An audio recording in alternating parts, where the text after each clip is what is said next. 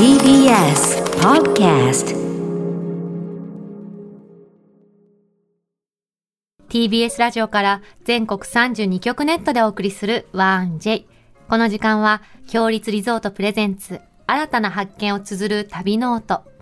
共立リゾートのホテルや旅館がある地域にフォーカスを当て、歴史や観光スポット、絶品グルメなど、その地ならではの魅力をご紹介します。今月ご紹介するのは、京都です。清水寺に金閣寺、祇園、嵐山と王道の世界遺産をはじめ、歴史を感じる街並みが楽しめる場所、京都。季節を選ばず、一年中日本の美しい四季折々を感じることができ、今の時期は紅葉が見頃を迎え、街全体が真っ赤に染まります。そんな魅力あふれる京都には、強立リゾートのお宿、京都、嵐山温泉、家電商、そして道民チェーンでは、御宿、野の京都七条、道民プレミアム京都駅前がございます。そして今回の旅の案内人、旅シェルジュは、MBS ラジオの福本慎吾アナウンサーです。今日はどんな旅を提案していただけるんでしょうか？旅ノートスタートです。今日の旅の案内人、旅シェルジュをご紹介します。MBS ラジオの福本慎吾アナウンサーです。福本さん、よろしくお願いします。はい、はじめまして、よろしくお願いします。よろしくお願いしよろしくお願います。します。スーツ着てらっしゃるんですね。そうなんですうんよ。毎週土曜日から日曜日にかけて、はい。泊まり勤務、いわゆる夜勤をしていまして、深夜のニ。ュース、はい、早朝のニュースを読んで、あの、実は先ほど MBS ラジオの放送エリアでは、ええ8時55分からラジオのニュースを読んだばかりです。お疲れ様でございます。ありがとうございます。えですので、毎週聞いておりますので、嬉しい、あね。ー楽しみにしておりましたありがとうございます。あの、福本さんご自身にキャッチコピーを今回考えてもらったんですけど、京都出身に間違われる滋賀県人っていうのが来たんですけど、これは、あの、出身は滋賀県の大津市なんですけども、はい。高校、予備校、大学、合わせて8年間、京都市に通っていましたので、うんうんはい。青春時代の特に昼間はずっと京都にいたんですね。はあ。え、それだけで間違われます？し京都の人ですか？って。あのそして京都の番組を実は担当していまして、ええはいはい。だからそういう面もあって、あまり滋賀県とか大阪のイメージを社内でさえも持たれていないという感じなんですね。ええ、担当してる番組って、あの、京都ビビビですか？あ、そうなんです。あありがとうございます。へえ、それで、え、それは、滋賀の地元の友達とか怒ってないんですか？お前、地元みたいなことはないんですか？あそれはね、あうんの滋賀県の小声で話す私たち県民性だと思うんですけど、うん小さい声で県民性？県ってうんうん。各都道府県のいいところをすべていただいていくような県民性でして、いいところを取り入れるんですね。例えば？例えば、ええ。新幹線乗るときもう、ん。米原駅という滋賀県内にもあるんですけど、うん大津からですと、もう京都に行った方が早いので、京都からのぞみに乗ったりとか、はいはい。ええあと、京都の文化も取り入れるし、うん北陸の福井の文化も取り入れたり、宗宗教圏の文化も取り入れたりと。で歴史的に考えても、東海道と中山道の分かれ道が滋賀県内ですので、うんうん。いろんな文化を取り入れて過ごしていくので、こう対立とか喧嘩とかしないんですね。日本のイスタンブールだ。なるほど。うん。それこそ私今週、ね。あの大津市にロケ行ってきましたあ、よ。どうでした？あそうなんのなんか廃校してしまうんじゃないかっていう学校に行って、うん。その学校を盛り上げていこうっていうまあロケだったんですけど、うん。すごくみんな温かい子が多くて、まあ、自然豊かで。めちゃくちゃ好きになりましたよ本当に。いいとこなんだね。うん、すごくいいところ。そんな滋賀県人から京都人になった福本さん。えっ、と、京都って、どこが、まあ、お好きとおっしゃってますけど、どこがお好きなんですか？もう全部です。空気吸うだけで十分楽しいですよ。空気？本当に？どんな空気？うん。あの、ここって、うん1000年以上前から都があってう、ん、はいうん。様々なすごい人もいて、庶民もいて、うんで、ずーっとこう、京都で大切にしてきたものがあるんだなっていう空気を感じるだけで、うんそして日本中、世界中からこう京都に来てみたいという方が観光でいらっしゃるわけですから、はいはいそれだけ愛されてる街にう、ん。すぐに大阪からでも1時間足らず行けますから、うんはいはいその雰囲気を味わうだけでもう元気になれる。うーん。海外旅行とか行っても、結局京都行った方が良かったかなと思ってしまえー、うんですよ。そんなに？海外旅行は海外旅行でいいですよ。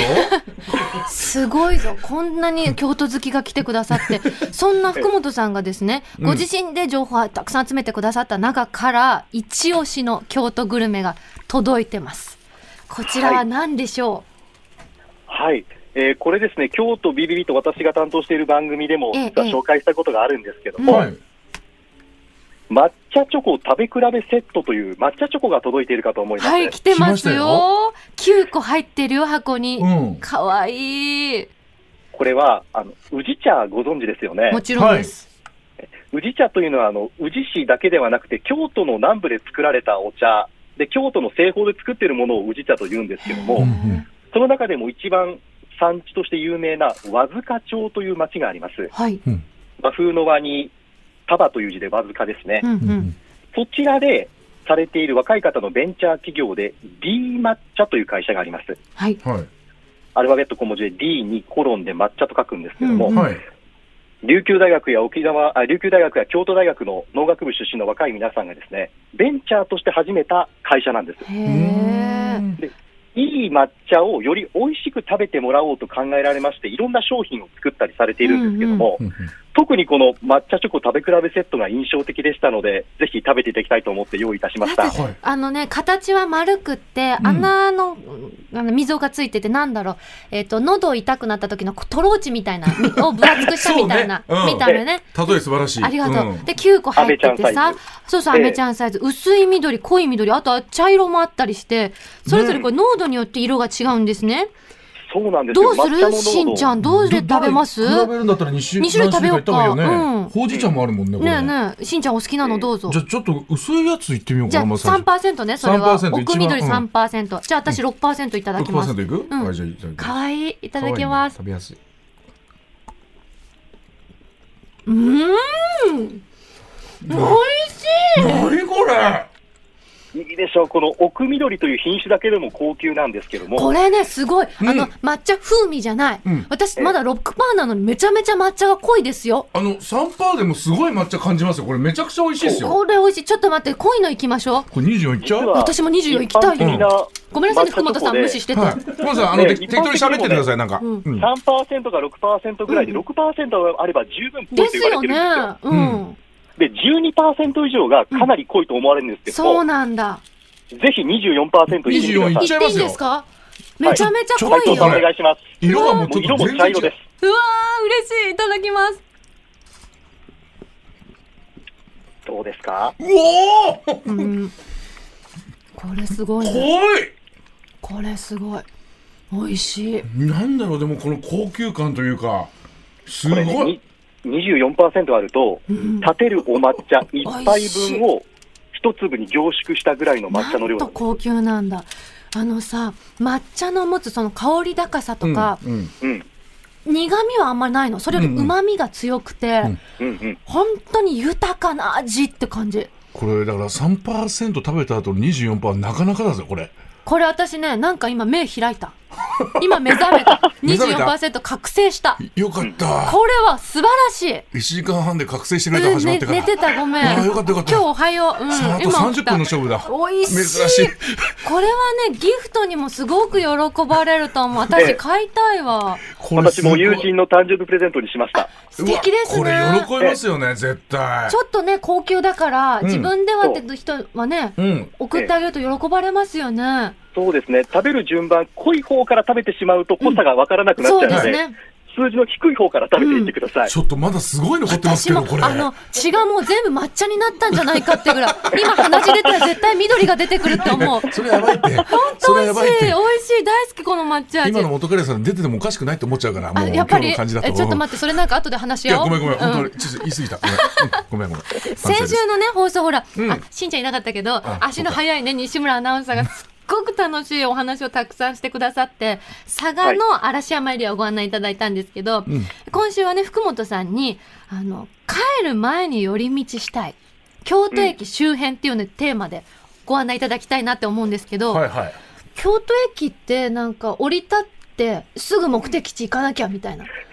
あんまり見たこと実はなくて、うん。ええそう飛ばしちゃいがちなんですよねですので、新幹線乗る前にもう一箇所、京都駅の近くで観光したいと思いますので、そういったスポットをご紹介していすきたいと思います。ごい嬉しい。お願いします。まずは、京都駅から南西の方向に歩いて15分くらいのところなんですけども、はいうん東の寺と書いて、当時のうん。五重の塔をご紹介いたします。あ、行ったことありますよ。これは僕もあります。うん。お、ありますか？はい。ええ、あのドラマとかドキュメンタリーでね、最初に必ず映ると言ってもいいような、んんんそうですね。千年の都、京都みたいな感じのね、あ、いいお声で。あありますよねりがとうございますあちょっ。と狙ってるんですか？俳優さん。ありがとうございます、ええちょっと仕事お待ちしております。その当時ね、はいえー世界文化遺産になっていまして、五重の塔も国宝になっているんですよ。あ、そうですか。そっか。当時というお寺ができたのは794年です。うんうん斉藤さん、何の年かご存知ですか？泣くよウグイス平安京。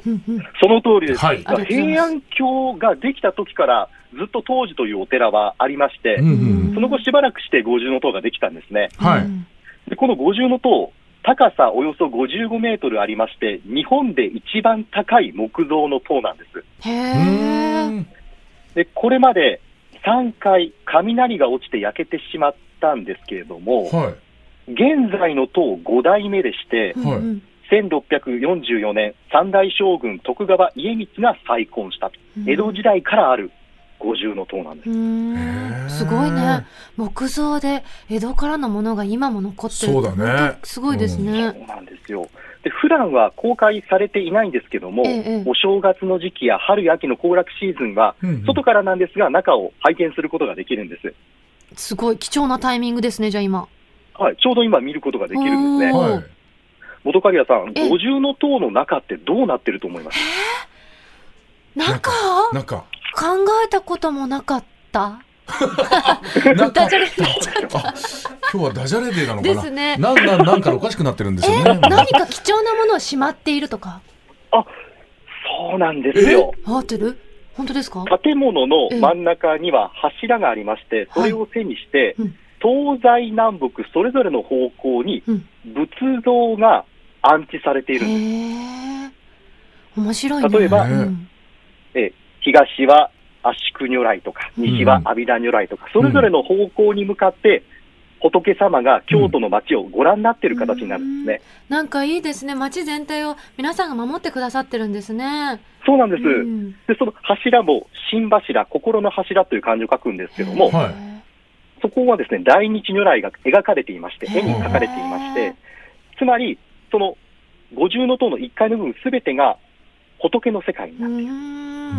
え、あと2、3、4ってどうなってるんですか？上は。実はえ2階より上は全部吹き抜けのようになっていますので、はあ階はないんです。ないんだ。だから外から見たら5階建てに見えますけど、うんうん。1階構造になっているってえいうわけなるほど、なるほど。それが今は外から見られるってことですね、内部を。そうなんです。実はね、数年前までは1階の部分、中に入って見ることもできたんですけども、はい。まあ、国宝を大切にしないといけないことで、今は外から見ることができますけども、うん仏様を拝むことはできます。うんなるほどいいですね。えー他にも何かありますか？この京都駅周辺エリアで。例えばですね、ええこれ、高いものつながりでいきますとお、願いします。京都タワーはどうでしょ知ってますよ。京都タワだって駅が降りてすぐありますもんね。ー。見たうことはありますけどね。はい歩いて1うん分。うん。これできたのが、1964年前の東京オリンピックの時なんですけども、へーはい9階建てのビルの上に白いタワーが建っている構造なんですけども、うんじはいはい。ゃあ斉藤さん、これって何をイメージして作られたかご存知ですか？え？ボケてもいいよ。ボケてもいいし、当てに行ってもいいよ。ラビットみたいになってます。な、な、な、何をイメージですか？質問し返しちゃダメ。何をイメージしてますかっていうクイズです。えっと、頑張れいけえっと、せ、世界一高いバンジージャンプみたいなね、高さをね、イメージして、みたいな。どうでしょう？えー答えは東大でした。はい、そうですよね。すみません。あの、昔から15年間僕、あの、大喜利から逃げてきた芸人なんですよ。すみません。申し訳ありません。麒麟の川島さんが聞いてたらどうしよう。怒られちゃう。多分聞いてくれてます。聞いてくれてます。すみません。はい。京都市のエリアにははい海がありません。まあ、京都の北部、舞鶴とか宮津の方には海はありますけども、うんまあ、京都市内の町屋の瓦葺きを波に見立てて海のない京都の街を照らし続ける灯台という意味で白い塔になってるんですね。なんでで海っぽいデザインなんだろうってずっと思ってました。鋭いですね。河原が波なんですね。街中の。はい、日本の町屋が、瓦屋根が波のように見えるということなんですね。で、京都なのでうっかり白くて、うんあ、はい和ろうそくだというふうに誤解されている方もいらっしゃるんですけど、なるほど。灯台なんですね。へじゃあ展望室に登りまして、はい地上100メートルのところにありますけども、えー無料の双眼鏡がありまして、東西南北すべて見ることができます。ど。はい。で、空気が澄んでいましたら、大阪のアベノハルカスまで見ることもできえる。えーすごい。見晴らしいいんですね。あ、そこまで見れるんですね。50キロ先まで見ることができますね。で、あの、平安神宮の大鳥居とか、清水寺の清水の舞台も見ることもできますし、うんちょうど目の前、烏丸通りという南北の大きな通りがあるんですけども、京都の5番の目と言われますよね、街の作りが。うんそのまっすぐな道を、あ、本当に5番の通り、5番の目になってるんだっていうふうにも見ていただけると思います。なんか自分が旅してきた京都とか、これから旅する京都に行って、うん。そのタワー登ったら、あ、こうなってるんだ京都って改めて見渡せるといいですよね。そうですね。うん。しかも夕方ですと夕日も西山の方に沈むのが見られますし、今日ここ行った、ここ行ったっていうふうな話をしてうん。いい、ですね。旅を締めるのもいいと思います。そしてあのーはい。グルメの方も満喫したいんですけれども、何かおすすめありますか、はい、さっきあの抹茶チョコ食べていただきましたけども、はい。せっかくですので、京都で抹茶も食べたいですよね。うん、食べたいです。京都駅から東の方に歩いて20分、京都国立博物館のそばにある清水一宝園というお店をご紹介いたします。はい。はい。えー数字の1に香るという字で、草冠に方角の方と書いて一宝園というお店なんですけども、うんうん、お茶の販売もされていますし、抹茶とかのスイーツのカフェもされているところで、うん。ここのおすすめは、宇治抹茶のエスプーマパフェです。エパフェスプーマって面白いですね。どういうことですか、エスプーマって？はい、エスプーマというのは、うん有名スペイン料理店で開発された食材をうんムースのようにする調理方法のことでして、あーそれを抹茶でされてみたんですよじゃあ、。ふわふわなんですね。そう、うんうんそしてエスプーマにすると、うん素材の香りが良くなるので、抹茶の香りがより際立つんです。ええうんでパフェの一番上、つまはいり一口目がエスプーマにされた抹茶が乗っていますので、はい。一口目に抹茶のいい香りが口の中に広がります。いいですね。エスプーマってでもちろんね。初めて聞いたな。そうなんですよ、はい。これなかなかまだ有名にはなってない手法らしいんですけども、ふわふわ抹が茶も私たち今ね、夏のかき氷のええ亀ってやつの写真見てんですけど、エスプーマしたね、抹茶のかき氷もあ有名です。れすごいですよね。なんか本当にええ。クリーム機の絞り器でふわーってこうんううん。氷の上にかけたみたいな見た目ですよね。そうなんですよ。でもちろん抹茶もいいもん使ってますよ。京都ではですね、あちょっと今いい関西弁、ちょっとね関西弁出ましたね。いいもん使ってますよってうん、今滋賀の人だけど。出ました京都言葉でね、そうなんですよ。いいものを使うのは当たり前なんですけども、はい。それだけじゃなくて、うんこのエスプーマパフェの方は、ええ、容器にもこだわっています。うん。先ほどから五重の塔、郷土タワーと高いところをご紹介しましたけども、ピール。このパフェは、ワイングラスに出てます。うわー、えかわいい。ええ、ワイングラスに入れることで、こう、高さが出ますよね。しかもこれ白玉とか入ってますね。そうなんですよ。あいいで、このな高さうが、ん。とてもインスタ映えするということで、うんうんうんインスタグラムのブームとともにとても人気になりましたし、さっきおっしゃっていただいたかき氷もですね、うんうん高さが18センチもあります。うわ、そんなに大きいんですか、あれ。ええ、あの、えーふわふわのかき氷、最近ブームの方ですね。ああ、そうですか。あと抹茶もいいけど、ほうじ茶エスプーマパフェもありますよね。ああ、いいですねど。最近ほうじ茶ブームありますからね。ですよね。どっちもいいなと思ってや。っぱ女性にでも特に人気出そうですね。うん。いや、これはぜひいね、あの、女性をデートで一緒に行くには最適かなと思っています。あ確かに。これキュンときますね。あと、ここで旅ノートにね、あの、届いたメッセージをご紹介したいんですけど、大阪府のプースカさんという方からです。えっ、と、京都といえば和食、料亭となりがちですけど、意外とラーメン激戦区なんですね。有名ですが、ラーメン天下一品も京都発祥ですよね、という。そうなんですね。もう大好きです。天一最高ですね。天一。なんか、こってりなラーメン。聞いたところによると、京都と、あの、東京だと全然違うんですって？天一さん。あの、京都の本店が一番美味しいと思っています。あそう一番濃厚だと、麺のね、茹で具合も最高だと思うんですけども、へーまあ僕も大好きで、えーよく天下一品は行きますけども、はいはい。そうですね、京都駅の近くにもですね、美味しいお店いくつかありまして、ええ実は京都駅ビルの10階に、うんはい。京都ラーメン工事というラーメン店が9店舗あるお店があります。で、ここはあの、全国から美味しいラーメン店が集まっているんですけども、はい。中でもおすすめあります2つありまして、ええはい。あの、市場烏丸に2011年にできたお店がこちらの京都駅の方にもありまして、うんはい。麺匠高松というつけ麺のお店です。へえ、つけ麺。はい。えー、鶏魚介のスープでして、ほう。麺。はストレート。で、ちょうどこってりとあっさりの真ん中ぐらいで誰でも好きな味だと思うんですけども、あ、美味しそう。いいですね。なんか上品な盛り付けですね。そうなんですよ。細麺なんですけども、うんうん全粒粉を含んでいますので、うんうん結構歯ごたえがしっかりある麺ですね。ありがとうございます。元刈谷さんおっしゃった上品な感じというのが、もう玉ねぎが乗っていたり、黒七味を加えたり、この味の変化を楽しんで食べることができるんですねなん。か黒七味とか京都らしくていいですね。そうねううんん。そうなんですよ。あっという間にお時間になってしまいました。最後にあの、福本さんお知らせありましたら、ぜひお願いいたします。あありがとうございます。私の担当している2ヶ月に一度の京都の番組、福本慎吾の京都ビビビ、次回12月13日月曜日の夜8時から放送です。ぜひ、あの、ラジコプレミアムなどで聞いていただければ嬉しいですし、YouTube でも数日後には配信いたしますので、ぜぜひよろしくお願いします。ありがとうございます次回が第40回の放送です。おめでとうございます。福本さんがね、ビビッときたものをビビッとにね、お届けする番組らしいです。ビビビ。はい、私も楽しみにしてます。福本さんありがとうございました。ありがとうございました。京都いいね。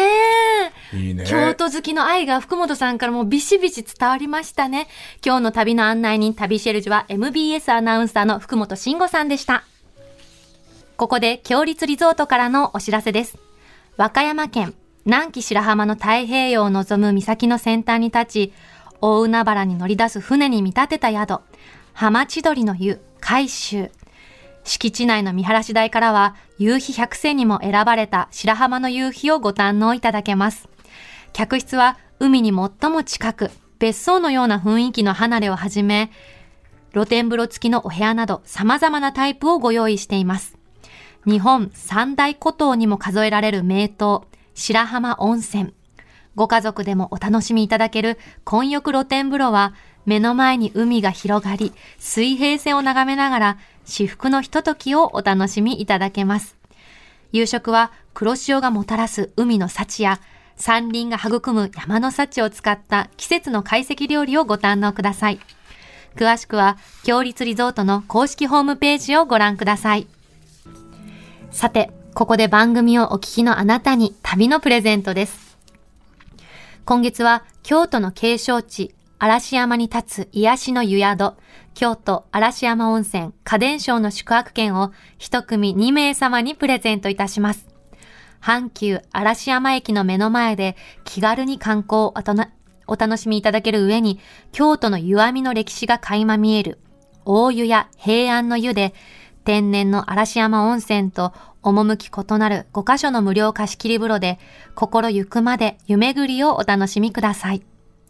客室は京町屋の特徴である格子を取り入れ、古都の趣を表現しており、露天風呂付きの客室もご用意しています。夕食は一汁五菜を基本とした懐石料理をはじめ、揚げたての天ぷらや選べるおばんざいをお好きなだけお召し上がりいただけます。詳しくは、強立リゾートの公式ホームページをご覧ください。そんな京都嵐山温泉花伝抄のペア宿泊券を一組2名様にプレゼントいたします。ご希望の方はインターネットで TBS ラジオ公式サイト内旅ノートのページにプレゼント応募フォームがありますのでそこから必要事項をご記入の上ご応募ください締め切りは11月30日火曜日までとなっておりますたくさんのご応募お待ちしておりますなお当選者の発表は発送をもって代えさせていただきます番組ではあなたからのメッセージをお待ちしております12月は山梨県の河口湖エリアについて特集していきますおすすめのグルメやスポットなどの情報をぜひお寄せください。また、共立リゾートのホテルや旅館に宿泊された感想もお待ちしております。件名には必ず旅ノートとお書きの上、1j.1j.jp、1j.1j.jp までお送りください。本日ご紹介した京都駅周辺には、ドーミーインチェーンの御宿野乃京都七条、ドーミーインプレミアム京都駅前がございます。京都駅より徒歩圏内の好立地ですので、観光やビジネスの際はぜひご利用ください。さて、来週の旅ノート、旅シェルジュは、フリーアナウンサーの片桐千秋さんです。共立リゾートの京都嵐山温泉花伝抄に宿泊し、その周辺エリアの魅力をご案内いただきます。また来てくれるね、千秋さん。来てください楽しい。はい前回のクイズははい。同点だったから、次は私は勝つよ。あれ？私はうん。いらっしゃいますか、ね？またですか？すいません。あー、そうですね。ーすいませんじゃあ一歩リードということですいませんが、すいません、許してください。あの、はいちゃんと毎週行けるように頑張りますので、許してください。群馬でお仕事頑張ってきてください。はい頑張ってきますはい、頑張ってください。旅の音来週もどうぞお楽しみに。